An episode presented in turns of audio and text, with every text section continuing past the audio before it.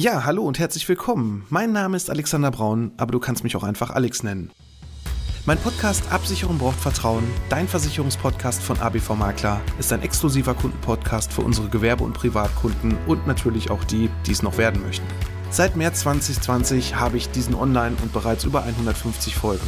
In diesem Podcast möchte ich meine Hörer mit in die Welt der Versicherung nehmen und ihnen das Leben mit dem vielen so unbeliebten Thema Versicherung leichter machen, aber natürlich auch Anregungen über sinnvolle und unnütze Versicherungen geben. Ich freue mich nun sehr, über den OMGV Podcast Award nominiert zu sein und nun hast du die Möglichkeit, über die Preisträger abzustimmen und natürlich auch meinem Podcast deine Stimme zu geben.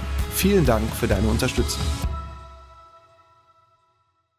Am 26. September 2021 ist es endlich soweit. Ja, wir bekommen eine neue, alte oder was auch immer Bundesregierung. Da bin ich mal ganz gespannt. Die Umfragewerte gehen ja momentan in eine Richtung, aber was passiert da eigentlich? Und welche Partei meint es eigentlich wirklich ernst, um deine Altersvorsorge zu retten? Denn da muss ganz schön viel passieren.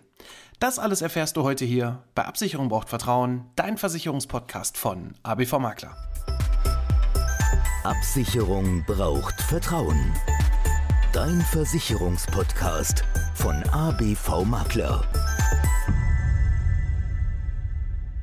Hallo und herzlich willkommen bei Absicherung braucht Vertrauen, dein Versicherungspodcast von ABV Makler. Ich bin der Alex, Versicherungsmakler aus Kamp-Lindfort vom wunderschönen Niederrhein und ich freue mich, dass du heute bei meiner 75. Folge dabei bist. Wer hier am Ende die Nase vorne hat, ja, das kann ich dir natürlich noch nicht sagen, denn die Glaskugel habe ich leider auch nicht gebucht. Aber ich kann dir zumindest mal so ein bisschen was darüber erzählen, was eigentlich die einzelnen Parteien in Sachen Altersvorsorge so vorhaben. Und es ist schon ganz interessant, dass ja so manche Sachen sich immer wieder ja wiederholen und irgendwie dann doch nichts passiert. Aber gut, das kennt man nicht nur aus dem Bereich der Altersvorsorge, sondern leider kennt man das auch aus vielen, vielen anderen Bereichen. Und ich möchte hier auch gar nicht politisch werden und mir ist auch ganz wichtig, dass ich hier mit meinem Podcast auch nicht nicht irgendeine Partei jetzt hier favorisieren möchte, sondern ich möchte einfach nur mal objektiv dir aufzeigen, wer eigentlich was für deine Altersvorsorge tun möchte oder ja, auch eher nicht. Und das Hauptproblem, warum wir diese ganze Diskussion überhaupt führen, ist folgendes. Und zwar, wie du ja vielleicht weißt, sinken eigentlich immer mehr die Renten. Ich hatte vor einigen Folgen auch schon mal einen Podcast dazu gemacht, dass wir vielleicht doch etwas länger arbeiten müssen und so weiter. Und ja, das liegt einfach daran, dass das deutsche Rentenversicherungssystem, was irgendwann mal in 1889, das war vom Reichskanzler Otto von Bismarck eingeführt wurde,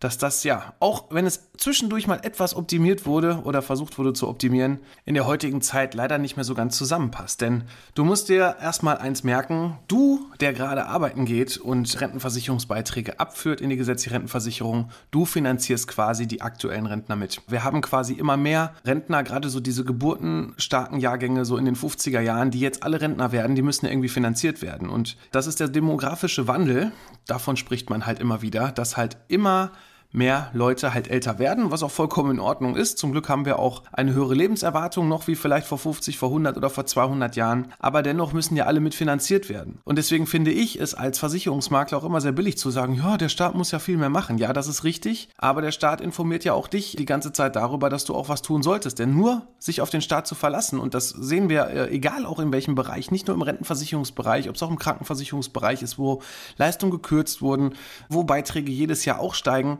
auch da müsste mit Sicherheit das eine oder andere auch optimiert werden. Das ist jetzt heute nicht das Thema. Aber ja, man kann sich halt nicht immer nur auf ein Pferdchen verlassen. Und deswegen ist auch immer mein Rat, auch nicht nur Versicherungen sind deine Altersvorsorge. Es sind auch Immobilien. Und da ist es immer wichtig, dass du die auch vermietest, dass du eine Geldeinnahme später im Alter hast. Nicht nur das Eigenheim, was abbezahlt ist. Ja, natürlich entlastet das dein Portemonnaie im Alter, aber du musst da trotzdem noch alles bezahlen. Du hast Nebenkosten, die du bezahlen musst. Es können Sachen kaputt gehen. Es muss irgendwas gewartet werden. Dann sehe ich auch oft Menschen, die dann ja ein Haus gebaut haben, dann haben sie es nach 25 bis 30 Jahren dann endlich abbezahlt. Ja, aber dann kommen dann auch die ersten Wehwehchen, wie es halt so ist. Dann geht vielleicht auch nochmal eine Heizung kaputt und vielleicht müssen nochmal neue Fenster gemacht werden und dann fehlt das Geld. Und wenn du das nicht mit einberechnet hast und einkalkuliert hast, kann es ja vielleicht auch sein, dass du vielleicht doch besser in einer Mietwohnung wohnst, weil du dir vielleicht doch gar nicht so die Rücklagen schaffen kannst, denn die Finanzierung vielleicht schon sehr, sehr mit einem knappen Spitzenbleistift gerechnet wurde. Deshalb verlass dich nicht nur auf ein System, sondern versuche dir am besten aus den verschiedensten Möglichkeiten, die es da so gibt. Ne? Also wie gesagt, zum einen Versicherungen, ob steuergefördert, ob ähm, Zulagen optimiert, ob über den Betrieb, das ist ein Baustein. Ne? Dann gibt es Sparpläne, die man machen kann, dann gibt es Aktien, die man sich kaufen kann.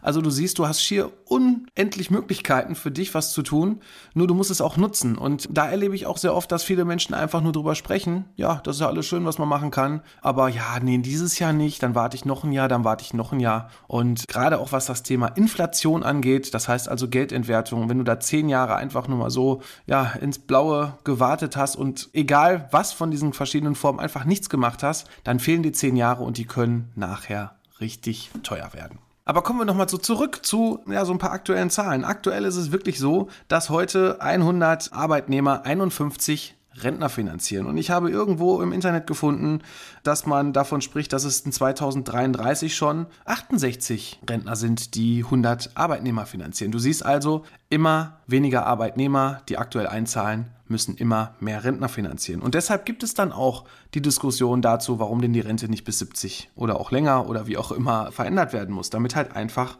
mehr da ist. Der Staat beispielsweise beteiligt sich schon aktuell um fast ein Viertel, nämlich das war im letzten Jahr rund 80 Milliarden Euro für die Rentner, damit auch wirklich hier die Renten eingezahlt werden. Und jetzt kannst du dich darüber unterhalten und natürlich auch meckern oder auch nicht, dass es doch gewisse Mindestrenten gibt, dass ja manche Rentner ja ein Leben lang immer, das höre ich auch immer, ich habe ein Leben lang eingezahlt und jetzt kriege ich nur so viel raus. Ja, aber dann sollte man sich auch fragen, was hat man da eigentlich eingezahlt? Ne? Wenn ich jetzt, und das soll bitte kein Vorwurf sein, aber wenn ich jetzt zum Beispiel, ja, in der Regel ja eine Frau habe, die vielleicht ganz viele Kindererziehungszeiten zwischendurch hatte und vielleicht nicht so viel eingezahlt hat, ja, natürlich ist das dann irgendwo unfair, wobei die Kindererziehungszeiten werden ja trotzdem mit angerechnet, aber wenn sie dann nur Teilzeit gearbeitet hat, ja, dann sollte man auch im Verbund schauen, das heißt also nicht nur die Frau selber, sondern auch mit ihrem Partner zusammen, dass man da auch entsprechende Lösungen schafft, damit sie nicht im Alter dasteht dass da auch eine Lücke entsteht. Und vor allem auch, dass sie nicht ganz blöd dasteht, wenn ja es doch vielleicht zu einer Trennung kommt und sie dann nichts gemacht hat, weil, und das erlebe ich wirklich sehr oft, dass auch noch in der heutigen Zeit, in 2021, die Frauen sich sehr, sehr stark auf ihren Mann verlassen. Das erlebe ich zum Beispiel dann im Bereich, ein Häuschen ist gekauft, das Kind ist gerade, ich weiß nicht, ein, zwei Jahre meinetwegen alt und dann wird erstmal geguckt, ja, der Mann braucht jetzt die Absicherung, weil der ist der Hauptverdiener, der braucht eine Berufsunfähigkeitsversicherung, äh, da müssen wir noch was für die Altersvorsorge tun. Ja, und dann kommt als nächstes dann immer so meine Frage, was ist mit dir, liebe Frau? Kannst du nicht krank werden? Brauchst du keine Berufsunfähigkeit? Wie ist es in deiner Altersvorsorge? Ja, das macht ja schon alles mein Mann dann sage ich, heute ist alles gut. Aber man weiß, was ist in fünf Jahren, in zehn Jahren, was ist vielleicht sogar auch schon morgen, das weiß man alles gar nicht. Deshalb ist das natürlich schön, wenn man diesen Gedanken hat, ja, wir sind eine Familie und wir bleiben mit Sicherheit ein Leben lang zusammen. Dafür hat man geheiratet, dafür wohnt man zusammen. Aber ich kann ganz klar sagen, auch aus eigener Erfahrung, es gibt immer wieder Situationen im Leben, wo sich was verändern kann. Und dann muss man sich neu sortieren und wenn man dann gewisse Sachen ja vielleicht noch nicht so für sich eingestielt hat, nämlich auch seine eigene Altersvorsorge, auch für sich selber einfach mal zu planen. Und da sollen die Frauen bitte auch mal egoistischer sein und auch an sich denken und sagen, Mensch, klar, ich gebe für die Familie auch was auf. Ne? Eine Frau gibt ja, es ist ja in der Regel die Frau, gibt ja für die Familie ihren Job erstmal auf, geht dann nach Teilzeit arbeiten, verzichtet auch teilweise auf Karriere und das alles unter einen Hut zu bringen, erstmal Hut ab dafür, das ist alles nicht so einfach, da auch zurückzustecken. Es wird ja immer so als Selbstverständlichkeit angesehen. Ne? Andersrum wird dann auch immer gesagt, ja, wenn der Mann zu Hause bleibt, ja, das ist aber auch irgendwie komisch. Nee, ist es nicht. Ne? Und ich finde, wenn man da einen vernünftigen Mittelweg finden kann, dann ist das eine ganz, ganz tolle Sache. Aber trotzdem, liebe Familien, achtet darauf, dass jeder irgendwo gleichberechtigt wird, auch beim Thema Altersvorsorge und auch vor allem beim Thema Berufsunfähigkeit. Aber nun gut, kommen wir nun mal zurück zu den aktuellen Wahlprogrammen der sechs großen Parteien zum Thema Rentenversicherung. Und fangen wir einfach mal an mit der CDU-CSU. Die wollen vor allem erstmal eins, die wollen gerne das Renteneintrittsalter bis 67 soweit belassen. Erstmal alles gut soweit. Dann möchten sie auch gerne die drei Säulen, das heißt also die gesetzliche, die betriebliche und die private Vorsorge. Daran wollen sie halt weiter festhalten und möchten gerne gerade bei Geringverdienern auch die betriebliche Altersvorsorge etwas verbessern. Ja, soweit alles ganz gut, aber sie möchten auch ein zusätzliches Standardvorsorgeprodukt gestalten und da frage ich mich ganz ehrlich, wie soll das denn gehen? Weil gerade alles, was so über den Staat läuft, ja doch sehr, sehr eingeschränkt ist bei der Kapitalauswahl. Wie lege ich mein Kapital an? Welche Form kann ich da eigentlich wählen? Wie sieht es aus mit ETFs, Fonds etc.? Das habe ich noch nicht so ganz verstanden. Vor allem auch, wie ein sogenannter Neustart von diesen verschiedenen Produkten, egal ob es privat oder staatlich ist, wie das Ganze da passieren soll. Ich finde, wir haben zum Beispiel beim Thema Riester-Rente kein ganz schlechtes Produkt. Die Idee, die Anfang der 2000er geschaffen wurde, ja, eine zulagenoptimierte Rente als und vor allem, das ist immer ganz wichtig, die Riester-Rente ist keine zusätzliche Rente, sondern die Riester-Rente wurde ursprünglich mal dafür eingeführt, dass man quasi ja, die Lücke, die man in der gesetzlichen Rente hat, dass man die erstmal ausgleicht. Das heißt also, dass man quasi den alten Stand wiederherstellen kann mit einem eigenen Beitrag. Und ich finde, da sollte viel, viel mehr passieren, gerade was das Thema Beitragssicherheit auch angeht. Denn aktuell haben wir hier noch eine hundertprozentige Beitragsgarantie mit in diesem Riester-Produkt. Das sollte eigentlich schon, ja, seit Jahren ist es immer wieder irgendwo bei irgendeiner Partei im Programm, beziehungsweise es wird auch immer wieder darüber diskutiert, aber es passiert einfach nichts. Ne? Und ich finde die Idee von Riester super, über Zulagen und auch über Steuerfördermöglichkeiten hier ja, die Rentenkasse entsprechend auszugleichen. Aber es muss unbedingt was getan werden in Form der Sicherheit, denn wir brauchen bei Altersvorsorgeprodukten keine 100% Beitragsgarantie. Das brauchen wir schon seit Jahren nicht. Ähm, und überall da, wo wir es nicht machen müssen, nämlich in sämtlichen anderen Formen, da können wir auch getrost darauf verzichten und gucken auch hier, dass wir quasi darüber auch Kosten einsparen können. Und dann wäre das Riester-Produkt meiner Meinung nach viel, viel interessanter. Und vor allem auch, ja, auch von seitens des ein oder anderen privaten Versicherer, dass die Lebensversicherer hier auch entsprechend nicht nur damit werben, dass man eine Förderung bekommt und dann im Hintergrund Kosten drin stehen hat von, ja, wir nehmen aber x Euro, wenn wir die Zulage beantragen und dies und das, werben aber, dass man nur zum Beispiel 175 Euro Zulage bekommt. Das ist dann immer so ein bisschen, ja, nach vorne hin sieht es dann gut aus, nach hinten nicht so gut. Und deshalb ist es dann auch so verpönt. Deshalb sollte da schon eine Struktur geschaffen werden, aber bitte weiter auch über private Versicherungsträger. Gut, kommen wir dann mal zur SPD. Die SPD möchte auch höchstens das Rentenalter von 67 halten, wollen aber gleichzeitig auch, dass alle in die gesetzliche Rente einzahlen. Das heißt also, alle Erwerbstätigen, auch Beamte, Selbstständige, Abgeordnete sollen einzahlen.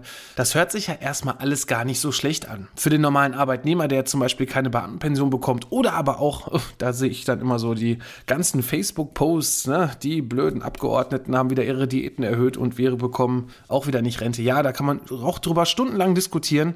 Allerdings stelle ich mir dann die Frage, was passiert eigentlich dann mit den anderen Systemen? Werden die eins zu eins einfach überführt? Werden da irgendwelche Gelder dann wieder umverteilt? Was passiert da? Wie will man das Ganze wirklich vernünftig und fair für alle Branchen lösen, die bereits auch irgendwo eingezahlt haben. Ich finde, das ist gar nicht so einfach. Ich habe da natürlich auch nicht die, die Lösung und nicht den Königsweg für, aber da gehe ich eher von aus, dass das zwar eine Idee ist, die gerade im Wahlprogramm steht, aber ich denke, die ist nicht mal eben umsetzbar. Das ist meine persönliche Meinung. Des Weiteren möchte die SPD natürlich auch, wie eigentlich alle soweit, die Betriebsrenten stärken, attraktiver gestalten, wollen aber gleichzeitig beispielsweise die Riester-Rente, so wie sie gerade auf dem Markt ist, ja, anders anbieten, sondern da wollen sie wohl irgendwie nur noch das Ganze quasi verstaatlichen.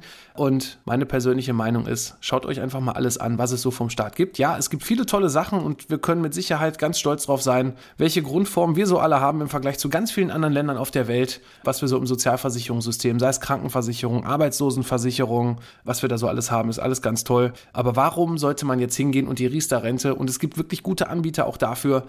Warum soll man das Ganze jetzt irgendwo mehr verstaatlichen? Da sage ich ganz klar, da sieht man an der Rentenversicherung, an der gesetzlichen, was da in den letzten Jahrzehnten nicht gemacht wurde oder ja eher verschlimmbessert wurde. Ja, ich weiß nicht. Man soll doch besser vielleicht, man hat doch was Gutes eigentlich schon eingeführt und da sollte man einfach nur mal die Bedingungen etwas ändern und nicht einfach irgendwas wieder einstampfen und wieder neu versuchen und dann stehen wir wahrscheinlich in 10, 15 Jahren wieder vor dem nächsten Problem und sagen, Mensch, das hat auch nicht funktioniert.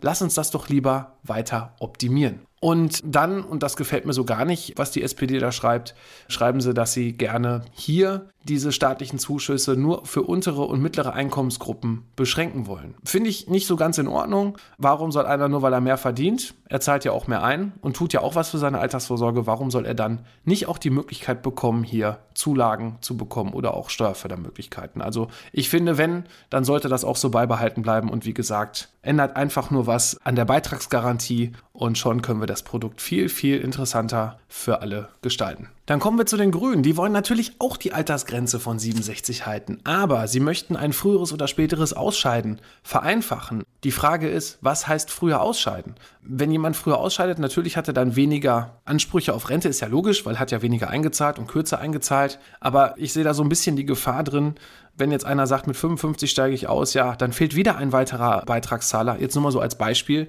Und ich finde, das ist nicht so ganz zu Ende gedacht. Außerdem möchten sie gerne auch erwirken, dass Frauen ein Rückkehrrecht aus der Teilzeit in Vollzeit erhalten. Ja, aber das ist ja gerade für kleinere Arbeitgeber gar nicht so einfach. Also wenn ich nur mal mein Büro sehe, wenn das so kommen sollte, dass man dazu verpflichtet wird, äh, entsprechend, das ist gar nicht machbar, weil dann passiert eins, dann gibt es wahrscheinlich eher eine Kündigungswelle, gerade von kleineren Unternehmen und damit ist eigentlich auch keinem geholfen. Dann zusätzlich, und das finde ich wieder ganz spannend, die Grünen möchten gerne die gesetzliche Rentenversicherung zu einer Bürgerversicherung mit mehr Beteiligten umbauen.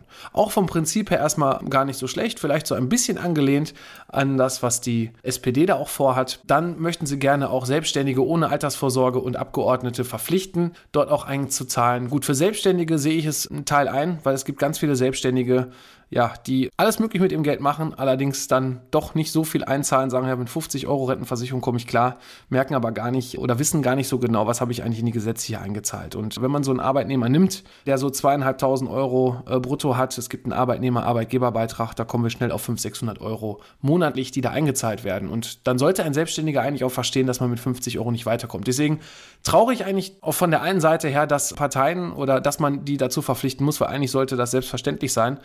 Ich denke, für den einen oder anderen wäre das gar nicht so schlecht. Allerdings, ja, geht es dann noch so ein bisschen weiter. Die Grünen möchten auch gerne ja, auch die Riester-Rente, wie auch die Rürup-Rente, das ist auch die andere Säule der steuergeförderten Rente, wollen sie einfach durch einen Bürgerfonds abschaffen. Und da bin ich dann wieder der gleichen Meinung wie bei der SPD. Warum sollte man denn alles verstaatlichen? Es geht mir, wie gesagt, hier nicht einzig und allein darum, dass uns, ja, uns bösen Versicherungsvermittlern, Maklern irgendwelche Produkte weggenommen werden, weil wir kein Geld mehr verdienen können. Aber es geht für mich auch ganz einfach darum, wer kann denn eine Altersvorsorge vernünftig gestalten? Wie kann man seine Altersvorsorge freigestalten?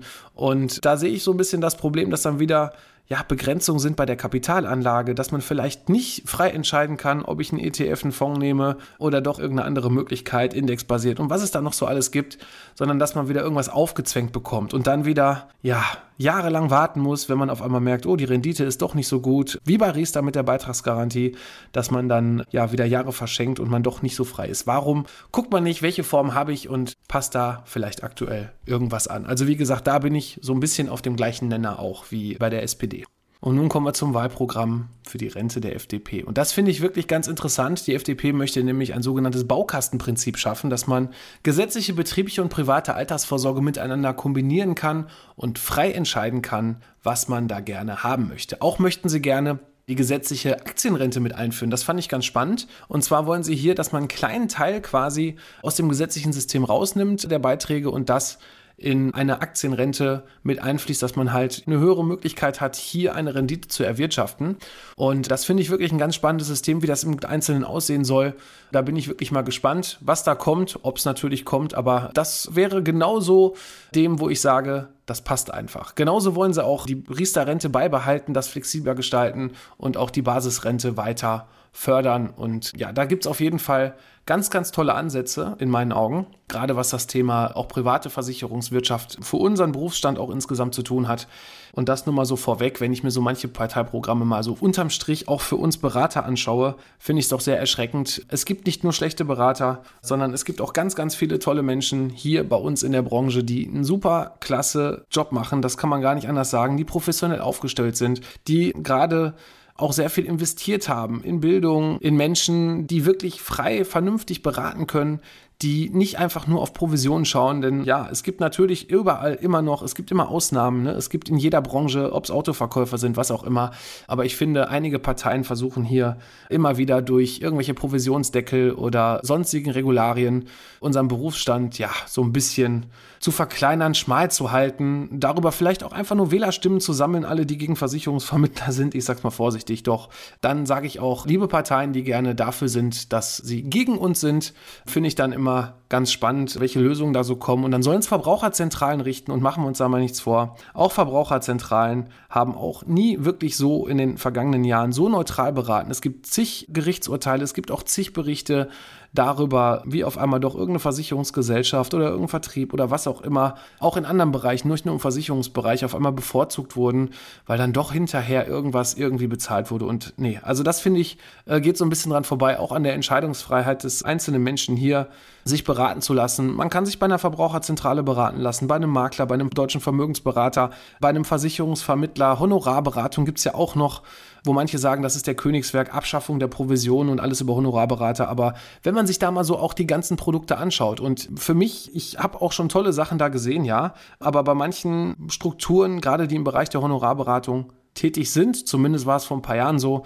Da waren wirklich auch ja, Kosten dann doch wieder dabei, denn dann geht das Ganze über ein sogenanntes festes Honorar, was man bezahlen muss. Und da sollte man dann auch mal gegenrechnen, was habe ich eigentlich davon, wenn ich das Honorar klar ausmerze aus diesem Vertrag? Natürlich habe ich schneller Kapitalbildung, natürlich habe ich nochmal einen besseren Zinseszinseffekt, gar keine Frage. Aber wie hoch ist eigentlich das Honorar, was ich da zusätzlich dann noch bezahlen muss? Über welchen Zeitraum muss ich das abbezahlen und so weiter und so weiter? Oder auch welches Produkt wird dann im Endeffekt genommen? Nur weil ein Produkt keine Provision hat, muss es noch lange nicht heißen, dass es auch wirklich gut ist. Das ist meine persönliche Meinung dazu und deshalb sehe ich da eine große Gefahr, wenn man sagt, man möchte Provisionen abschaffen, man möchte unseren Stand vielleicht eher bei der Altersvorsorgeberatung auf die Verbraucherzentralen stellen, dass vielleicht Leute, weil Verbraucherzentralen werden mit Sicherheit da auch eine Gebühr für nehmen, Honorar für nehmen, dass es dann vielleicht auch ganz viele Menschen gibt, die sagen, ich mache dann einfach gar nichts. Oder die schließen irgendwas Falsches wieder im Internet ab, was sie nicht verstanden haben. Und das fände ich sehr, sehr schade, wenn das so kommen würde. Aber gut, ich sage ganz klar für uns und für unser Büro, es gab schon so viele in den letzten Jahren, so viele Regularien, ich mache es ja auch schon 20 Jahre, was man da so alles erlebt hat. Und es wird uns auch immer weitergeben, da bin ich fest von überzeugt. Und da möchte ich auch nochmal ein Danke sagen an all unsere Kunden, die uns hier schon seit Jahren oder auch wirklich schon teilweise seit Anfang meiner Selbstständigkeit oder auch schon, ja, so vereinzelt, da habe ich wirklich noch, habe ich schon in der Ausbildung dazu gewonnen, die uns da voll vertrauen und uns immer wieder unterstützen und uns weiterempfehlen. Deshalb vielen Dank auch hier an jeden Einzelnen, der unsere Arbeit schätzt und wir geben das vertrauensvoll zurück, indem wir für euch da sind. Danke dafür. Gut, kommen wir noch mal ein bisschen weiter wieder zu den Parteien, aber das musste ich jetzt gerade auch einfach mal loswerden. Wir waren stehen geblieben bei der FDP. Ja, und bei der FDP habe ich noch eine ganz interessante Sache noch gelesen und zwar möchten Sie gerne das Renteneintrittsalter flexibilisieren. Das heißt also, ab dem 60. kann man beispielsweise schon, wenn man ein Grundsicherungsniveau erreicht hat, schon in die Rente gehen. Finde ich ganz spannend, weil so kann doch auch jeder selber wirklich frei entscheiden, wann er in Rente geht. Und ja, wenn er es halt erreicht hat, warum denn nicht? Er liegt ja dann quasi, wie sagt man so schön, dem Staat nicht auf der Tasche. Muss keine zusätzlichen Sachen irgendwo mit bekommen, irgendwelche Sonderleistungen, Sozialleistungen etc. Ja, warum nicht? Ich finde es auf jeden Fall ein ganz spannender Weg und da bin ich auch gespannt, inwieweit da was mit umgesetzt werden kann, weil das ist wirklich ein Ansatz, wo ich sage, da kann ich mich auch zu 110 Prozent mit identifizieren. Aber gut, kommen wir nun weiter und zwar zum tollen Wahlprogramm der Linken. Das fand ich wirklich, ja, ich weiß nicht. Wie soll ich sagen? Die Linken haben da ganz viele tolle Ideen, aber ich finde, wenn ich das so lese, keiner weiß, wie das Ganze so richtig finanziert werden soll. Erstmal wollen sie das Renteneintrittsalter von 67 auf 65 abschlagsfrei senken. Dann sagen sie, wenn man 40 Jahre eingezahlt hat, kann man schon ab 60 ohne Einbußen in Rente gehen.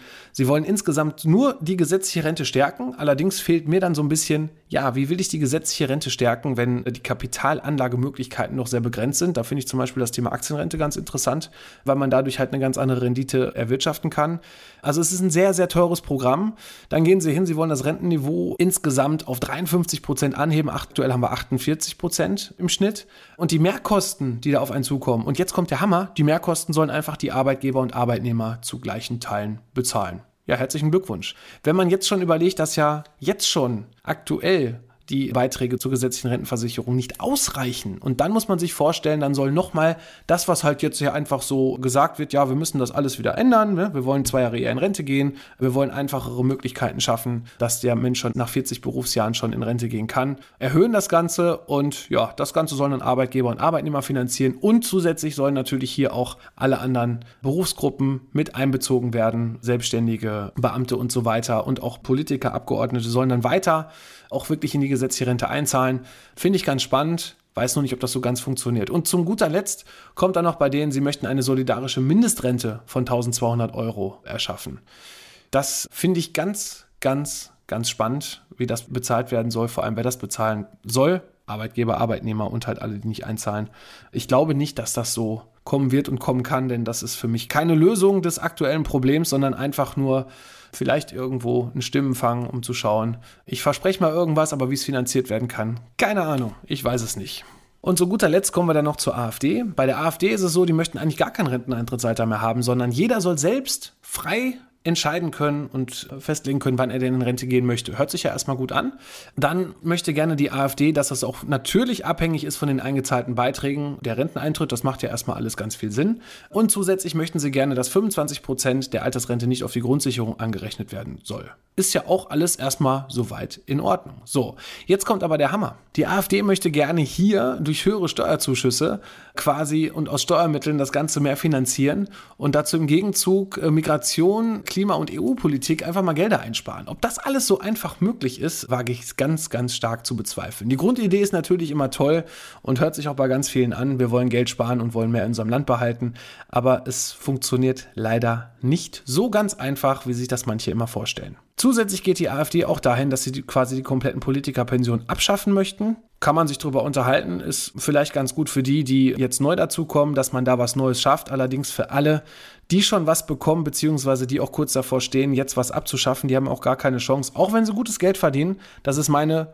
komplett freie Meinung. Sie haben aber auch nicht die Möglichkeit, sich da jetzt noch großartig was aufzubauen. Ne, das muss man ja auch immer mit berücksichtigen. Ne? Das heißt also, wir hätten dann so ein genanntes altes und neues Recht. Zusätzlich möchten sie dann gerne noch ja, einige Beamte nicht mehr in die Pensionsgeschichte mit reinpacken und nur noch die hoheitlichen Aufgaben, was sehe ich hier, Bundeswehr, Zoll, Polizei und Justiz beschränken und dass alle anderen Staatsbedienstete dann ab sofort rausfallen.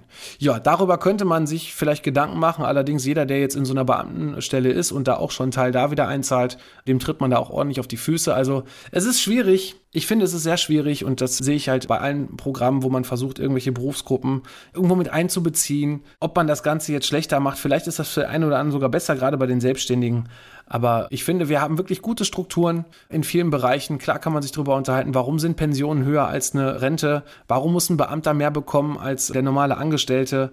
Das ist ja genauso im Versicherungsbereich genauso, wenn ich mir nur mal den B-Tarif anschaue, gerade in der Kfz-Versicherung. Ja, ist schön, wenn der Beamte 20 Prozent oder bis zu 20 Prozent sparen kann, nur weil er einen öffentlichen Dienstschein nachweisen kann. Allerdings frage ich mich da auch ganz klar, ob das auch in der heutigen Zeit noch so sein muss. Also es gibt viele Sachen, die man ändern müsste. Auch diese ganzen Tarife, das höre ich dann immer wieder auch Hausrat Wohngebäude. Ja, haben Sie denn auch einen Beamtentarif? Nee, wir haben eigene Nachlässe. Ich kann Ihnen aber gerne das B irgendwo auf die Police schreiben. Das bitte nicht falsch verstehen, aber im Endeffekt ist es in meinen Augen nichts anderes bei vielen Gesellschaften. Klar, sie schaffen sich dadurch natürlich zwischen dem Normalangestellten und dem öffentlichen Dienst einen kleinen Vorteil in Form von irgendeinem prozentualen Nachlass in der Prämie. Allerdings ist das alles in meinen Augen Augenwischerei, denn es gibt so viele tolle Produkte, da gibt es kein öffentlicher Dienstbeamter oder normal, sondern da gibt es einfach nur diesen Tarif und die sind weitaus besser in den Leistungen und sind noch nicht mal teurer, als wenn da irgendwo das Ö oder ein B mit draufsteht. So, wir haben die halbe Stunde heute voll bekommen. Ich hätte noch viel mehr erzählen können, aber ich belasse es erstmal heute dabei. Heute alles zum Thema Bundestagswahl 2021. Ich hoffe, ich konnte dir ja mit meiner Meinung auch zu den einzelnen Programmen einen kleinen Einblick geben, aber auch die Programme so ein bisschen kurz und knackig zusammenfassen. Und wenn du jetzt noch gar nicht weißt, was du überhaupt wählen sollst, klar, es gibt einmal den Wahlomaten, den kann man bei Google eingeben, aber wenn du gerne mal wissen möchtest, wer meint es eigentlich wie um deine Altersvorsorge, habe ich ein ganz tolles Tool, das habe ich, ich weiß gar nicht mehr, wo ich das gefunden habe, in irgendeinem Newsletter war das, von Versicherungspools für Versicherungsmakler, sage ich mal vorsichtig. Genau, jetzt schaue ich mal. Ich werde euch auf jeden Fall diesen Link in den Shownotes reinpacken. Das ist vom Deutschen Institut für Altersvorsorge DIA. Da gibt es ein Umfragetool, wo du speziell deine Meinung kundtun kannst zum Thema Altersvorsorge. Da sind quasi, ich weiß gar nicht, das sind knapp 40 Fragen, die man beantworten muss, kurz und knackig wie du zu gewissen Themen bei der Altersvorsorge stehst. Und dann kannst du einfach mal schauen, welche Partei da für dich am besten abschneidet. Also mach das Ganze mal und du bekommst da wirklich eine tolle Übersicht raus, welches Parteiprogramm dich am besten unterstützt beim Thema Altersvorsorge. Ich habe das Ganze auch gemacht. Was dabei rauskam, das behalte ich jetzt für mich. Nichtsdestotrotz bin ich mal gespannt, was da Ende September jetzt hier mit unserer Bundestagswahl passiert. Gut, vielleicht packe ich nächste Woche nochmal was zum Thema Krankenversicherung, gerade gesetzliche Krankenversicherung, nochmal zusammen von den einzelnen Parteien. Da muss ich mal schauen. Ich gucke mir das Ganze mal an. Und ja, ansonsten soll es das auch für heute wieder gewesen sein. Ich würde mich freuen, wenn du zum Beispiel bei Apple Podcast mal fünf Sterne da lässt und mir eine kurze Bewertung schreibst. Das hilft mir ungemein, mich auch zu verbessern. Und ansonsten bin ich für heute raus und ich freue mich, wenn es nächste Woche Samstag wieder heißt. Absicherung braucht Vertrauen, dein Versicherungspodcast von ABV Makler. Bis dann, mach's gut.